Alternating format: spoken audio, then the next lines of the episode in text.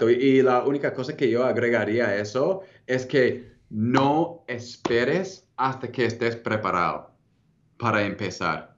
Son esas personas que nunca logran nada. Las personas más exitosas que tú conoces, te prometo que ellos han fracasado más veces que tú has intentado algo nuevo. Te lo prometo. Yo cuando he tenido los éxitos grandes en mi vida es cuando me, como, me tiré a la piscina yo no sabía qué estaba haciendo, no hablaba ni una palabra chino, yo no conocía a ninguna persona en China, pero compramos los boletos. Hmm. Ahí es cuando empezó a cambiar mi vida.